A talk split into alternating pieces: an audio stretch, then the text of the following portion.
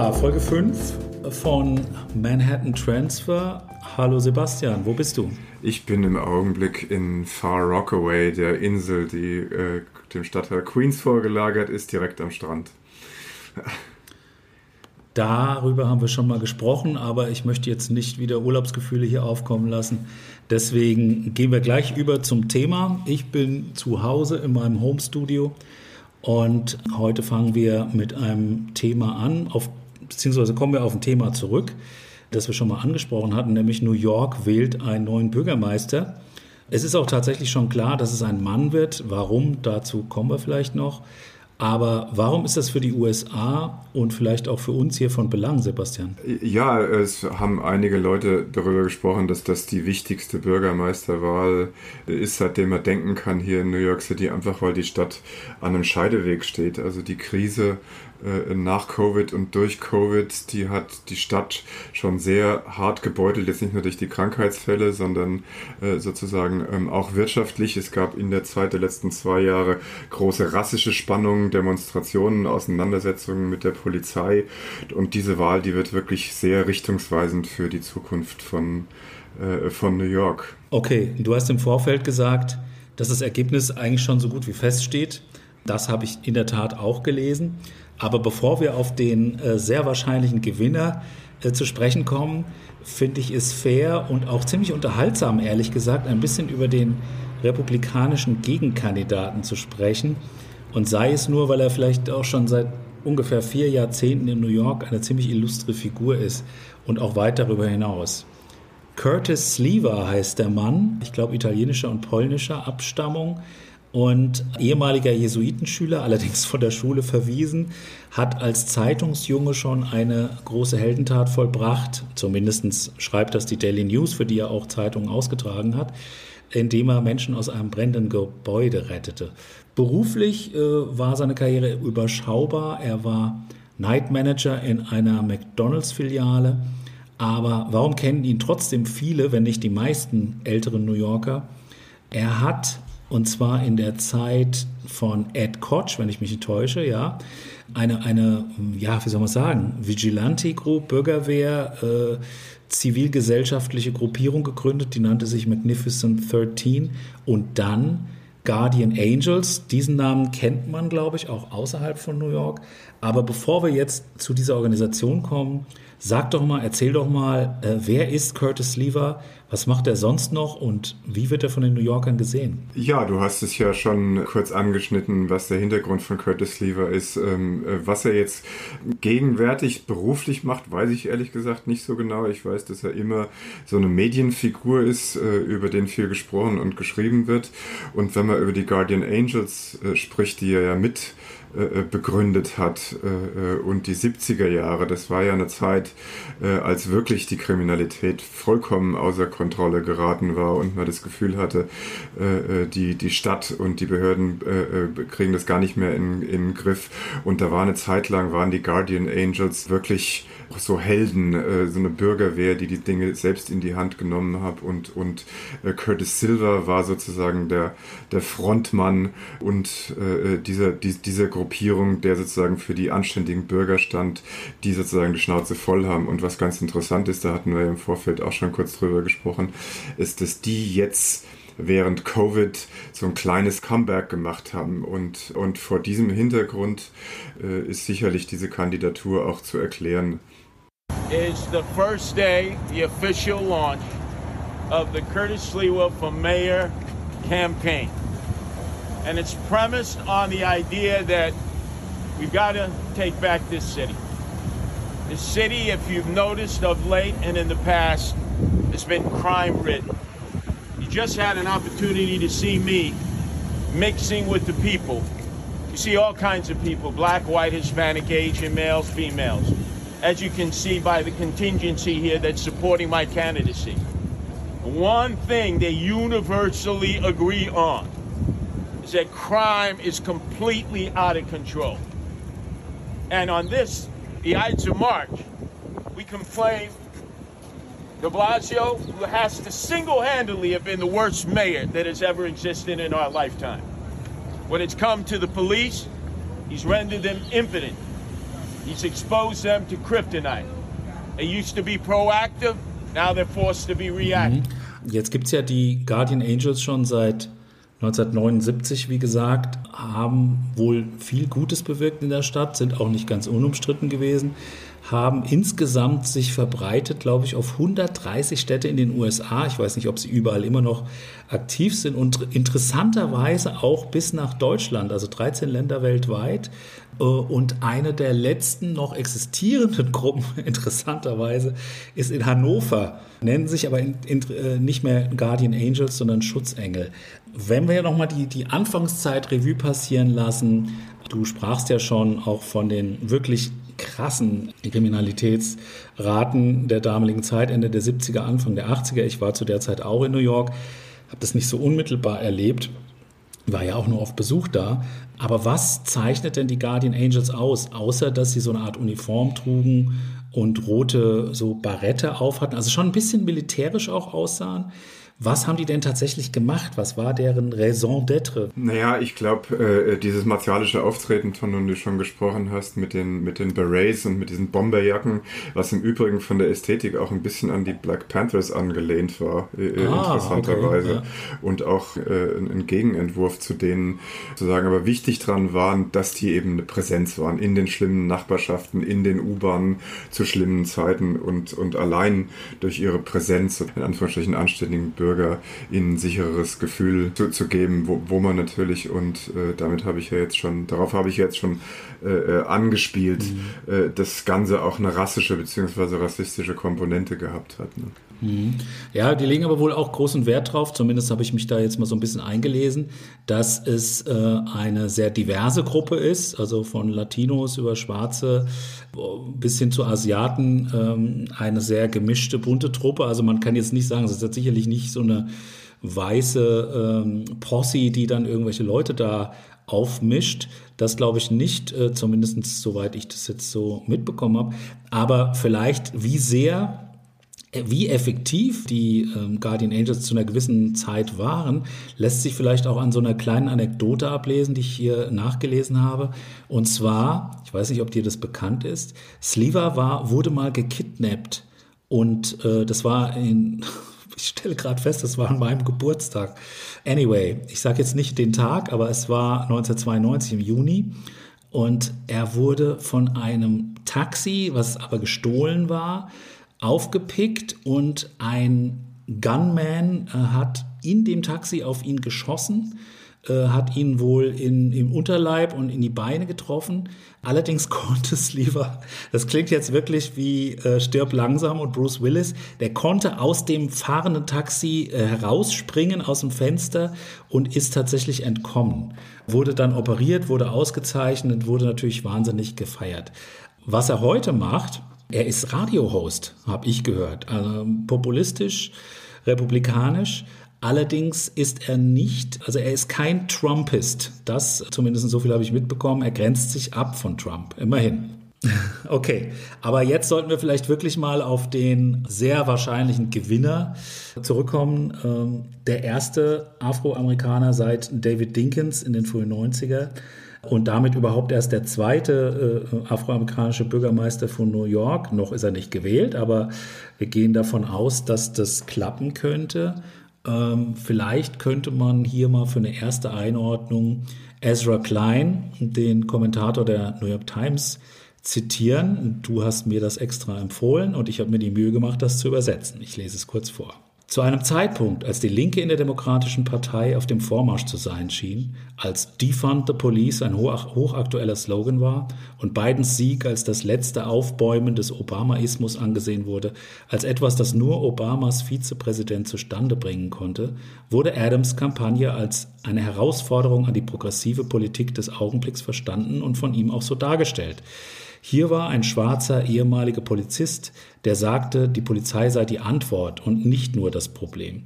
Er warnte davor, dass die Demokraten den Kontakt zu den Wählern aus der Arbeiterklasse aller Rassen verloren hätten, die Unruhen in ihren Städten fürchteten, und dann hat er gewonnen. Er gewann mit einer multiethnischen Koalition aus der Arbeiterklasse, der Art von Koalition, die die anderen Demokraten versprochen hatten, zusammenzubringen. Kannst du dich dieser Einschätzung anschließen, Sebastian? Ja, absolut. Ich meine, das ist die Bedeutung von dem ähm, Eric Adams. Es gab auch einen längeren Artikel im New Yorker, wo darüber diskutiert wurde, ob Eric Adams jetzt sozusagen das Modell für die Demokraten äh, der Zukunft ist. Also der sozusagen einerseits äh, eben, der ist einerseits Afroamerikaner, er hat die Sensibilität für Dinge wie soziale Ungleichheit, für Polizeigewalt gegen Afroamerikaner und gleichzeitig ist er eben, so wie Ezra Klein gesagt hat, äh, nicht ganz am linken Flügel der Partei, wo sich Leute wie Bernie Sanders oder Ocasio-Cortez äh, irgendwie ansiedeln und schon gar nicht Leute, die eben dieses, diese Defund the Police, diese, diese Verkleinerung oder, oder gar die Abschaffung der Polizei fordern. Also dafür steht er eben nicht. Er ist also insofern dann äh, ein Kandidat, auf den sich eine ganz breite, in Anführungsstrichen äh, äh, bunte Wählerschicht einigen kann und, und verspricht somit so auch ein bisschen die Risse in der Demokratischen Partei zu kitten. I know what it is to be a victim of police brutality, to fight for justice, for Amadou Diallo, Abner Louima, because I was there. Racial inequality is woven into the fabric of America. We have to inequality in our school and in housing and ensure we won't have crime and gun violence destroying our city. This is our moment. Paid for by Eric Adams 2021. Okay. Und nicht zuletzt könnte man ja an der Stelle noch mal einflechten, ich weiß gar nicht, ob wir es schon gesagt haben, der Mann war selber Polizist. Und zwar erst bei der Transport Police und dann beim NYPD, wenn ich recht informiert bin. Und ist mit dem Rang, im Rang eines Captain, glaube ich, äh, dann in, ja, in Pension gegangen, kann man das sagen? Ja, das ist richtig, ja. Und hat dann sozusagen die Politik als sein neues Tätigkeitsfeld entdeckt. Jetzt ist ja das Gewaltproblem in den Großstädten ein Dauerthema in den USA und es wird ja vor allen Dingen auch von den Republikanern gerne instrumentalisiert, weil sie vor allen Dingen angeblich in den von Demokraten regierten Großstädten am höchsten ist.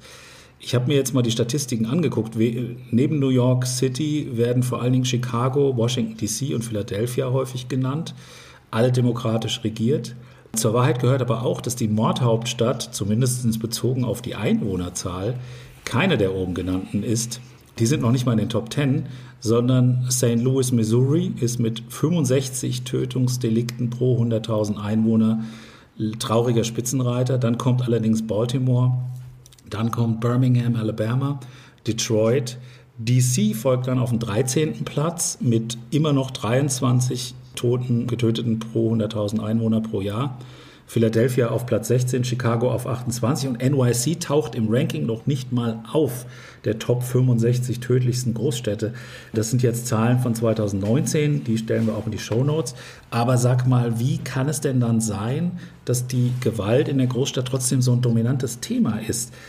Ist da viel, ja, wird da, ist das mehr politisches Instrumentalisieren oder ist die Bedrohung wirklich gefühltermaßen so stark? Naja, also das ist jetzt, es ist ein ganz großes Thema. Zunächst äh, muss man natürlich äh, sagen, dass die äh, Gewaltkriminalitätsrate und überhaupt die Kriminalitätsrate in New York City seit über 20 Jahren konstant und dramatisch absinkt. Also äh, wie du schon gesagt hast, wenn du dieses Ranking anschaust, äh, ist New York äh, irgendwie ganz unten, was die Gewaltkriminalität anbetrifft. Und New York ist, ist von den wirklichen Großstädten der USA, war es in den letzten 50, 15, 20 Jahren wirklich die sicherste. Und man hat auch auf der Straße immer, also nie mehr das Gefühl gehabt, als man wirklich in den Anfang der 90er Jahre gehabt hat, in irgendwie in, in unsichere mhm Situationen zu kommen. Ja, äh, Chicago ist sozusagen ein Gegenbeispiel, wo die Gewalt nie abgeebbt ist und wo es wirklich ein Problem ist, mit dem die Stadt einfach nicht zurecht, zurechtkommt. Jetzt ist es aber so, dass im letzten, in den letzten anderthalb Jahren während Covid die Gewaltkriminalität und speziell die Shootings und die Mordraten in den ganzen USA dramatisch nach oben gegangen sind. Woran liegt das? Da sind sich die Leute eben nicht, nicht so ganz einig. Da gibt es die verschiedensten Erklärungsmodelle dafür. Einerseits ist es natürlich so, dass es sehr vielen Leuten wirtschaftlich sehr viel schlechter gegangen ist durch Covid, ja, und sowas befördert natürlich immer Gewaltkriminalität. Das andere ist Langeweile, zu Hause eingesperrt äh, sein. Das sind alles Faktoren, die da eine Rolle spielen. Aber ich glaube, die Soziologen haben bis jetzt noch nicht eine einzige sozusagen griffige Theorie dazu. Und was wirklich interessant ist, und das hast du ja auch angesprochen, da war gerade letzte Woche in der New York Times ein großer Artikel dazu drin, dass das überhaupt nicht nur ein Phänomen der Großstädte ist, sondern dass, dieses, äh, dass dieser Anstieg an Shootings äh, wirklich auch äh, in Kleinstädte und in Dörfer, Dörfer betrifft. Ich glaube, da gab es eine Statistik, in der stand, dass vor zehn Jahren der Anteil der Gewaltkriminalität äh, auf dem nationalen Level in äh, Los Angeles und äh, New York bei 13 Prozent war und jetzt nur noch bei 3 Prozent. Das heißt, dieser Anstieg der Gewaltkriminalität ist nicht unbedingt nur ein Thema der Großstädte. Nichts, nichtsdestotrotz ist es natürlich was, was jetzt gerade die New Yorker besonders beschäftigt, was ja auch erklärt, dass wir sozusagen als Bürgermeisterkandidaten einen Guardian Angel und einen Ex-Corp haben. Das war also wirklich das Top-Thema in dieser in dieser Wahl, was nach, nach meinem Dafürhalten ein kleines bisschen unglücklich äh, ist ja. und wo ein bisschen auch Hysterie geschürt wird. Ja. Mhm. Und ja, um, wenn wir jetzt über die aktuellen beiden Kandidaten äh, sprechen, müssen wir natürlich auch über den gegenwärtigen Bürgermeister von New York sprechen, Bill de Blasio, der ja als ja, linke äh, Salbe für ein äh, äh für die von äh, Bloomberg vorher verursachte Misere gesehen wurde. Ähm, ich weiß nicht, ob ich das jetzt schlau formuliert habe, aber ähm, man hat ja in Bill de Blasio sehr viele Hoffnungen gesetzt, dass es zum einen, dass er die Gewalt in den Griff kriegt, äh, zum anderen aber auch, dass es gerechter in der Stadt zugeht.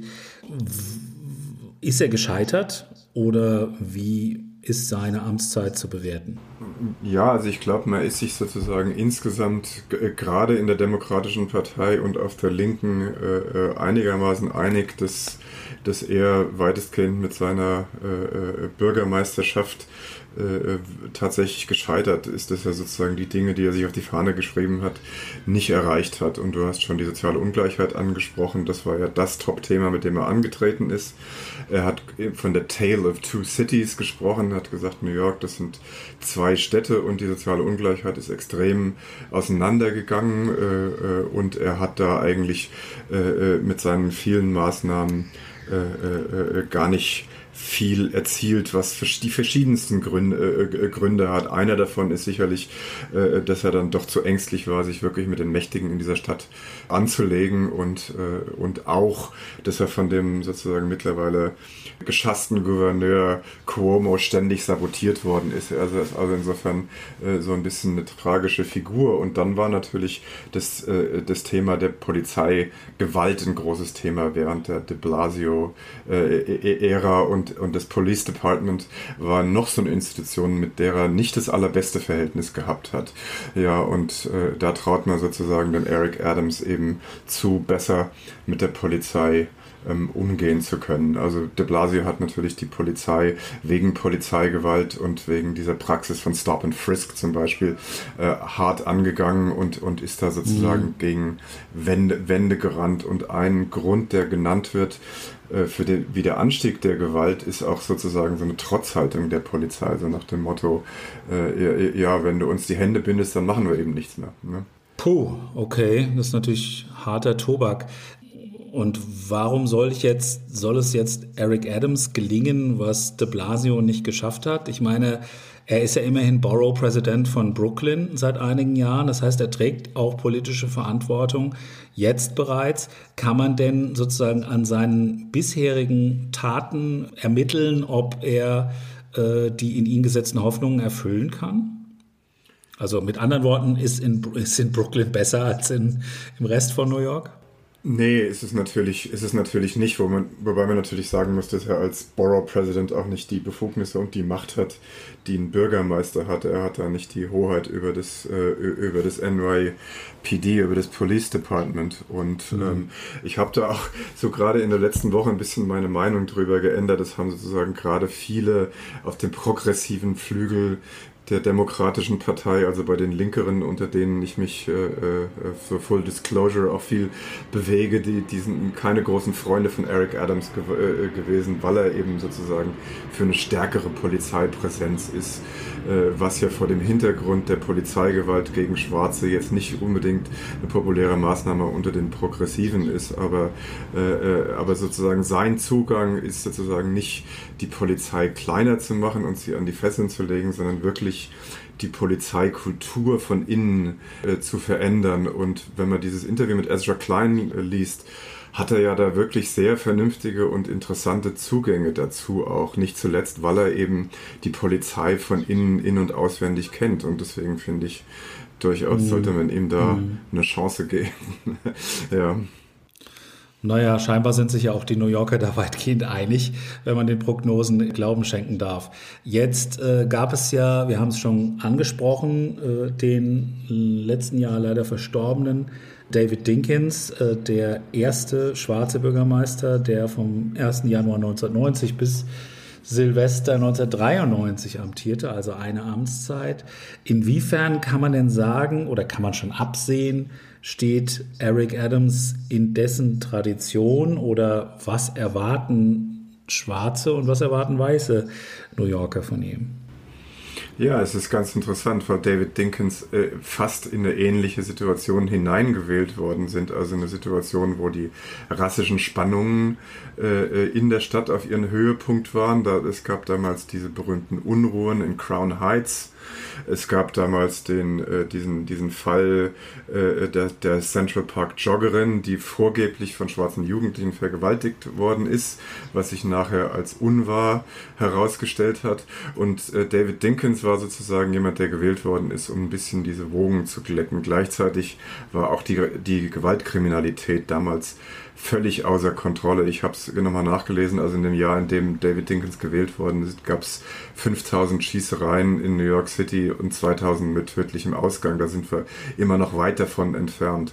Und er war dann sozusagen der jemand, der in so eine schwierige Lage hinein äh, gewählt worden ist. Und äh, ich glaube, die Geschichtsschreibung ist ihm gegenüber im Nachhinein mit dem Abstand von 20 Jahren oder 30 sind es mittlerweile schon, durchaus gnädiger, als er das kurzfristig war, weil er äh, doch bei allen diesen Themen Unterschied gemacht hat und große Fortschritte gemacht hat, wenn auch nicht in dem Maß, in dem er sich von ihm versprochen hat damals. Okay, also das heißt, wir haben jetzt über das Thema Gewalt natürlich schon etwas ausführlicher gesprochen.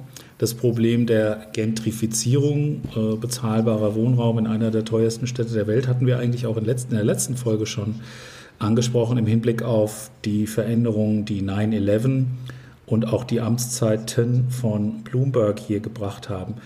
Aber welche Probleme muss denn der nächste Mayor of New York noch angehen? Stichwort fiskalische Krise, knappes Geld, Obdachlosigkeit, was noch? Was muss, das ist ja schon, das sind ja echt Mammutaufgaben, die die er da schultern muss. Ja, und das sind äh, und vor allen Dingen dann dazu die steigende soziale Ungleichheit, die du schon angesprochen hast. Das sind sozusagen Mammutprobleme, die äh, sich, die vorher schon da waren, mit denen de Blasio schon zu kämpfen gehabt hat äh, und, wo er wirklich keinen signifikanten Fortschritt gem äh, gemacht hat. Und diese Dinge, die haben sich alle durch die Covid-Krise nochmal dramatisch verschärft. Also die Stadt New York, die hat auf die nächsten fünf Jahre hin mindestens ein Haushaltsdefizit von fünf Milliarden Dollar, das muss man sich vorstellen. Ähm, äh, und, äh, und das in der Zeit, wo viele große Firmen sich immer noch nicht sicher sind, ob sie überhaupt in die Stadt zurückkommen wollen äh, und deswegen die Steuereinnahmen also auch unsicher sind. Der Tourismus ist noch nicht wieder angelaufen, ein großer Wirtschaftsfaktor. Also das ist eine Schwierigkeit. Die Obdachlosenkrise, mhm. die ist mittlerweile seit Jahrzehnten völlig außer Kontrolle. Also die Stadt hat 70.000, man darf nicht sagen ähm, Obdachlose, sondern Wohnsitz Arbeitslose, weil viele von ihnen ja in Shelters und in äh, temporären äh, Wohnungen leben, aber nichtsdestotrotz ist da keine, mhm. keine Lösung gefunden worden und auch keine Lösung in Sicht. Und auch de Blasio hat da nicht wirklich einen Fortschritt machen können, obwohl er sich das sozusagen auf die Fahne geschrieben hat. Und damit in Verbindung ist sozusagen der andere Marker von sozialer Ungleichheit ist eben dieses Problem des bezahlbaren Wohnraums. Und das ist ein, ein, äh, ein gigantisches Problem, mit dem Adams da auch zu kämpfen haben wird. Und was man bis jetzt hört, ähm, hat er leider nicht, nicht wirklich äh, einen überzeugend anderen Zugang dazu, als de Blasio das auch gemacht, gemacht hat, äh, gehabt hat. Und äh, äh, da macht man sich ein bisschen Sorgen, ob er da effektiver sein kann. Aber ich meine, es ist ja auch, ähm, kann man sich ja leicht denken, wenn man so auf der einen Seite den Trump Tower und noch sehr viel schickere und neuere äh, Häuser anguckt in äh, New York City, den sehr, sehr, sehr begrenzten Raum. Man kann sich ja auch wirklich fragen, wo sollen denn jetzt zum Beispiel, wo soll denn jetzt noch Wohnraum für 70.000 Wohnsitzlose äh, geschaffen werden? Geht das überhaupt in New York oder muss man dann schon sehr viel weiter rausgehen? Und was bedeutet das wiederum auch für die Infrastruktur der Stadt, denn ähm, das hat man ja auch schon gesehen. London hat das gleiche Problem. Die Leute, die die Stadt am Laufen halten, können sich es eigentlich nicht mehr leisten, dort zu wohnen. Gibt es da irgendwie, hat er da ein Rezept für oder? Ja, also er hat einerseits, und das macht ja so, sozusagen die progressiven äh, äh New Yorker so ein bisschen skeptisch, er hat also einerseits ein ähnliches einen ähnlichen Plan, wie Bill de Blasio das gehabt hat und im Grunde genommen Bloomberg auch schon. Das ist dieses Upzoning. Das heißt also, das bestimmte Stadtviertel, dass da die, die, die, die Nutzungswidmung geändert wird und dass die nachverdichtet äh, werden können, um Anreize für private Investoren zu schaffen, die dann aber wiederum daran gebunden sind, eben auch bezahlbaren Wohnraum äh, zu schaffen. Und da ist dann sozusagen die linke Kritik dran, ist, dass das dann letztlich mhm. doch immer wieder nur ein Vehikel für Gentrifizierung ist und dass der in Anführungsstrichen bezahlbare Wohnraum, der da geschaffen ist für die Leute, die in diesen Vierteln wohnen, dann letztlich doch gar nicht bezahlbar ist. Ja, und trotzdem die Bevölkerung umgewälzt, umgewälzt wird. Was, was Adams anders macht, ist, dass er sagt, dass er die heiligen Kühe angreifen will. Also diese sozusagen vornehmen, schicken Stadtviertel in Midtown, in Manhattan, dass er die von diesem Upzoning und von der Nachverdichtung sozusagen nicht verschonen will und den Leuten dort dann eben zumuten äh, will, dass sie dann eben äh, Nachbarn mit, we mit weniger gutem Einkommen auch haben. Ja. Oh, okay, das heißt, da, da ist durchaus äh, auch noch äh, Friction zu erwarten und äh, politische Auseinandersetzungen. Kommen wir doch nun noch mal zu einem anderen Thema. Also ich, für mich sind Bilder aus New York ikonisch geworden. Taxis, die ächzend durch Schlaglöcher stampfen, heißer Dampf, der äh, überall aus allen Löchern rauskommt, Rohrbrüche, offene Gullis, kleinere und größere Straßenbaustellen. Wie kaputt ist denn die Stadt? Ich meine, das Infrastrukturproblem ist ja, äh, will, will ja jetzt Präsident Biden massiv angehen.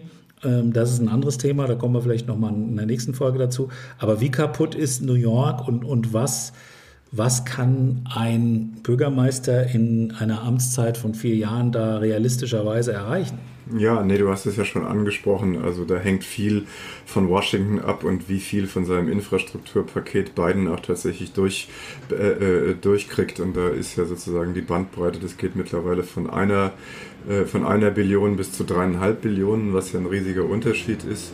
Und also ein Punkt, an dem es eben die zerfallende Infrastruktur von New York irgendwie ganz besonders deutlich ablesen kann, äh, ist die U-Bahn oder überhaupt der, der, der, Schienenverkehr. Das haben also die Stadtverwaltungen seit Jahrzehnten vor sich hergeschoben und mittlerweile ist das Problem so groß geworden, dass eine Grundsanierung eigentlich gar nicht mehr finanzierbar ist, dass die, dass die Probleme so groß geworden sind, dass, dass man eigentlich nur äh, sozusagen immer weiter äh, quasi, quasi flicken kann. Und da gab es jetzt in, in der, da gab es jetzt äh, in der vorangegangenen Administration das Problem, dass ein Subway-Czar berufen worden ist, der Andy Byford, der vorher die U-Bahn in London und die U-Bahn in Toronto auf den äh, Vordermann gebracht hat und der auch einen Plan für New York aufgestellt hat, um sozusagen Schritt für Schritt erstmal das Nötigste zu sanieren äh, und das auch finanzierbar zu, zu, zu, zu machen, der dann aber von dem, wie gesagt, jetzt geschassten Cuomo, der eigentlich die Herrschaft über den Nahverkehr hat. Also das sind ein bisschen kompliziertere Zusammenhänge. Da streitet man sich sozusagen die Stadt und der Staat darüber, wer jetzt eigentlich für die U-Bahn zuständig ist. Das ist noch so ein zusätzliches Problem, der aber dann sozusagen den Bettel hingeschmissen hat und, äh, äh und da muss man sozusagen Das ist also auch eine der riesigen Aufgaben von, äh, von, äh, von Eric Adams. Ja, und das ist sozusagen stellvertretend auch für die zerfallenen äh, äh, äh Brücken, für die zerfallenen ähm, Eisenbahntunnel, für die völlig kaputte Pennsylvania Station. Also das sind riesige, da ist ein riesiger, riesiger Handlungsbedarf, der so oder so wahrscheinlich nur teilweise finanzierbar ist und was eine der großen Probleme dieser Stadt ist. Oh, oh, das klingt tatsächlich ein bisschen nach großen Herausforderungen. Stichwort große Herausforderungen. Ein, ja, wie soll man es nennen, ein popkultureller Topos aus unzähligen Filmen und zugleich auch traurige Realität ist natürlich die Gefängnisinsel Rikers Island. 10.000 Gefangene werden hier äh, im Durchschnitt äh, festgehalten und äh, über 10.000 Justizbeamte und zivile Beschäftigte, Beschäftigte überwachen und versorgen die. Du hast im Vorfeld in unserem Vorgespräch die äh, Gefängnisinsel als Skandalgefängnis bezeichnet. Warum? Ja, also die Zustände in Rikers Island, die sind sozusagen schon, schon lange nicht mehr, mehr, nicht mehr tragbar und nicht äh, tolerierbar. Es gab, ich glaube, vor zwei Jahren war das äh, äh, wo innerhalb von einem Jahr zwölf Insassen ähm, an äh, Gewalt gestorben sind oder an Selbstmord gestorben sind. Es gab diesen berühmten Selbstmordfall von Khalif Browder im Jahr 2015, der ohne Anklage drei Jahre da gesessen hat und in Isolationshaft äh, gesessen hat und von äh, Polizei äh, also von sozusagen Gefängnisbeamten und von Mitinsassen, äh, also ständig äh, brutalisiert worden ist. Also die Zustände da, die sind also wirklich katastrophal. Und es ist wie gesagt eigentlich nur ein Untersuchungsgefängnis. Das heißt, die Leute sollten theoretisch, theoretisch da nur kurze Zeit sind. Sie sind mhm. aber oft jahrelang drin. Das, das Gefängnis ist völlig überlastet, was auch äh, mit einer verfehlten Polizeipolitik zu tun hat. Da sind wir wieder da. Also dass, dass sozusagen ähm, einerseits äh, zu, zu viel verhaftet wird, zu wenig Prävention mhm. betrieben wird und andererseits sozusagen die Gerichte da nicht da nicht nachkommen und gleichzeitig ist es offenbar so schwierig, die Kultur in diesem Gefängnis zu ändern, dass sich der Bürgermeister nach Bürgermeister die Zähne dran ausgebissen hat. Und äh, das aufzulösen, das hatte de Blasio eigentlich versprochen, ist ihm, und das ist fast so wie Guantanamo, ist ihm eben eben auch nicht gelungen. Und äh, das ist also eines der großen äh, eigentlich Schandflecke äh, der, der, Stadt. Das ist ja eine Insel mhm. äh, sozusagen im East River. Man kann also sowohl von Queens als auch von Manhattan darauf darauf äh, darauf spucken und es ist wirklich es wird von manchen wirklich als als mhm. Voll, als Folterkammer und als Hellhole bezeichnet. Ja, ja, und das ist also das aufzulösen ist also eine der anderen großen Herausforderungen von von Eric Adams. ja. Ja. Fairerweise muss man sagen, Bill de Blasio hat wohl 2017 schon ein, eine Untersuchung, ein, ein Report sozusagen in Auftrag gegeben, der interessanterweise heißt Smaller, Safer, Fairer. A Roadmap to Closing Rikers Island. Es gibt also einen Plan, das Gefängnis bis 2026 zu schließen. De Blasio wird den nicht mehr umsetzen. Ist es realistisch, dass ähm, Adams das schafft? Naja, man muss es mal abwarten. Wenn ich recht informiert äh, bin, dann war ja der Plan von de Blasio, äh, das Gefängnis nicht einfach zu verlegen, sondern äh, das in, in kleinere Untersuchungsgefängnisse aufzuteilen, die über die ganze Stadt verteilt werden. Und sein großes Problem war, dass er natürlich keine Nachbarschaft gefunden hat, die ein Untersuchungsgefängnis haben, haben will und überall die Community Boards und die Anwohner dagegen protestiert haben. Hm. wenn ich richtig informiert bin, will Eric Adams einen ähnlichen Plan verfolgen, nur so sozusagen neue Standorte dafür finden. Und da muss man, wie gesagt, auch abwarten, ob Eric Adams das besser gelingt, die Anwohner davon zu überzeugen, dass das eine gute Sache ist, ja. Privat ist ihm allerdings etwas gelungen, was ich ziemlich beeindruckend finde. Ich weiß nicht, ob dir das auch äh, bekannt vorkommt. Eric Adams ist Veganer. Inwiefern ist das vielleicht für seine Kandidatur auch von Bedeutung? Also versöhnt ihn das vielleicht mit der politischen Linken und was ist der Hintergrund? Ja, das ist ganz, das ist ganz interessant. Er hat ja auch ein Buch äh, drüber geschrieben über vegane Lebens, Lebens, Lebensweise und ähm, ich glaube, das muss man sozusagen vor dem äh, wieder bis zu einem gewissen Grad von einem sozialen und rassischen Hintergrund sehen. Äh, Eric Adams, das hat, hatten wir ja noch nicht drüber gesprochen, kommt auch aus extrem armen äh, äh, Verhältnissen er hat. Er ist in einem Waisenhaus aufgewachsen und sein, sein, sein Vater war drogenabhängig. Ähm, und ein riesiges Thema, gerade in armen schwarzen Communities, ist ja sozusagen kein mangelnder Zugang an, zu gesunder Ernährung, zu frischem Obst, zu überhaupt frischen Dingen, sondern das Einzige, was, mhm. was, da, was da zugänglich ist, ist in der Regel äh, äh, McDonalds und arme äh, und, und sozusagen schlechte Fastfood-Ketten und dass er sozusagen als jemand äh, der von der aus so einem Zusammenhang kommt, so gesunde Lebensweise äh, pro, äh, pro, propagiert, das, das, das ist vor allen Dingen eben auch an die schwarze Community äh, gerichtet und signalisiert auch sozusagen eine Sensibilität äh, äh, sozusagen für für diese Probleme, wobei das dann auch wieder, wieder gerade in dem Zusammenhang auch ein bisschen zwiespältig ist, weil ihm dann wieder vorgeworfen wird, dieser ganze Veganismus, das ist so, so, so ein, so ein weißes Yappi-Ding und da wollen wir nichts damit zu tun haben. Ja. Das muss man allerdings korrigieren. Da muss ich ihm jetzt mal beispringen, denn es hat wohl noch einen anderen Hintergrund. Er war auch durch seine traditionelle Ernährung, also sprich auch zu fett, zu süß, zu salzig, er war äh, Diabetiker geworden. Er, ist, er war persönlich so krank und ähm, das hat eine ganze Weile gedauert, bis das festgestellt wurde. Und er hat dann auch wohl als Borough-Präsident natürlich zumindest mal auch ein paar gute Ärzte gekannt und dann hat er sich, glaube ich, selbst mehr oder weniger über Ernährung, das ist jetzt auch wieder so eine amerikanische Heldengeschichte ein Stück weit, hat er sich von, von äh, der Diabetes zumindest so weit geheilt, dass er, glaube ich, kein Insulin mehr nehmen muss. Ich glaube, das ist auch eher selten. Ganz genau die Details kenne ich nicht, aber das äh, vielleicht auch noch zum Hintergrund. Aber das macht ihn natürlich zu einem sehr spannenden Menschen, der, sagen wir mal, für jeden einerseits Angriffsfläche bietet, aber vielleicht auch Sympathien wecken kann. Und ja, ich glaube, damit haben wir ihn schon so ganz gut beschrieben. Wann ist eigentlich die Wahl und wann werden wir also wissen, ob er es geschafft hat?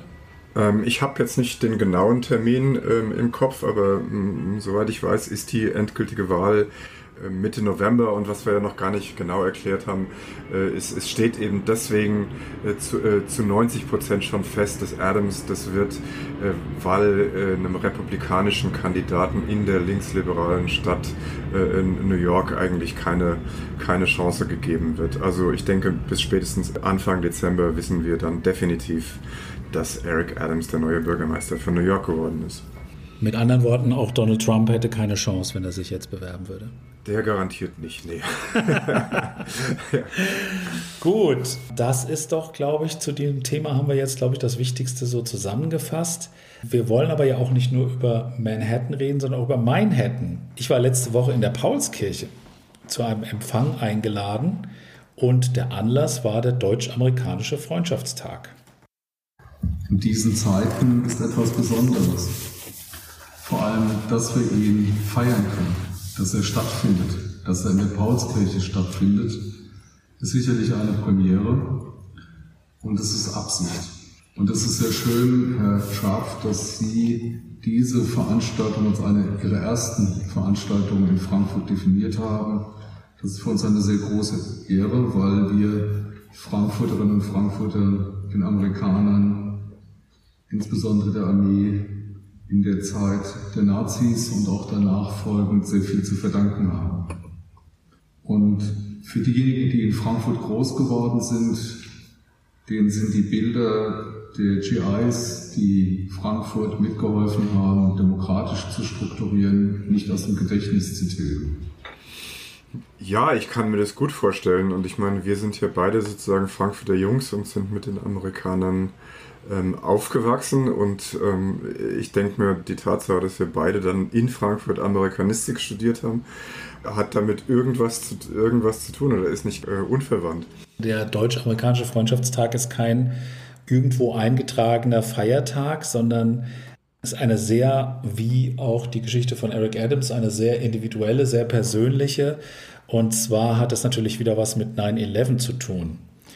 Der Feuerwehrmann aus Frankfurt oder aus dem Frankfurter Raum, Christoph Schwarzer, hat unter dem Eindruck der Anschläge tatsächlich, hm, also logischerweise 2001, hat selbst 10.000 Euro gespendet und hat weitere 90.000 gesammelt und ist mit 100.000 Euro mit einem Scheck dann nach New York äh, gefahren und zwar um die Familien der Feuerwehrleute zu unterstützen, die als First Responder bei den Anschlägen ums Leben gekommen sind. Und zu seinen Ehren fand diese Zeremonie statt.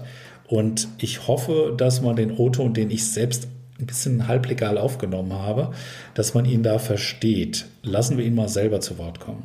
Nur heute ist der 5. Dezember 2001 einer der ergreifendsten Tage meines Lebens, als ich als erster Deutscher von Feuerwehrmännern aus New York begleitet mitten auf Tor Zero stand und die Zerstörung sah. Als Feuerwehrmann läuft man bei mir seit Jahrzehnten beim Eintreffen an der Einsatz- oder Brandstelle dasselbe Programm im Kopf ab. Gefahr erfassen, Menschen in Sicherheit bringen, Gefahr bekämpfen, danach aber erst kommt die Emotion. Die Bilder von den Kollegen, die in New York die Gefahr erfassten, die ihr eigenes Leben riskierten und verloren, um Menschenleben zu retten und die Gefahr zu bekämpfen, die trafen mich ins Herz. Sie wussten um die Gefahr und sie taten dennoch das, was zu tun war. Sie haben nicht gefragt, wer etwas tun kann, sondern sie handelten selbst. Das ist typisch Amerika. Das ist das gelebte Verantwortung. Überall auf der Welt wo dieses Prinzip gelebt wird, wo nicht gefragt wird, wer etwas tun kann, wo man etwas bekommen kann, sondern wo man anpackt, auch Risiken nicht scheut, wo man Dienst an der Allgemeinheit leistet und nicht immer nur versucht, Vorteile gleich welcher Art zu erlangen. Überall, da sind wahre Helden zu Hause. Ja, eingeladen hatte natürlich unser Oberbürgermeister Peter Feldmann und Gast äh, oder zweiter Gastgeber war der US-Generalkonsul Norman Thatcher Sharp. An dem Nachnamen kannst du schon äh, erahnen, dass der Mann auch deutsche Vorfahren hat, ähm, wie er auch nicht müde wird zu erwähnen. Auch Sharp hat eine sehr emotionale Rede gehalten, ähm, die ich hier auch ganz kurz mal einspielen will. The United States of America and Germany Our nation's histories and cultures are interwoven.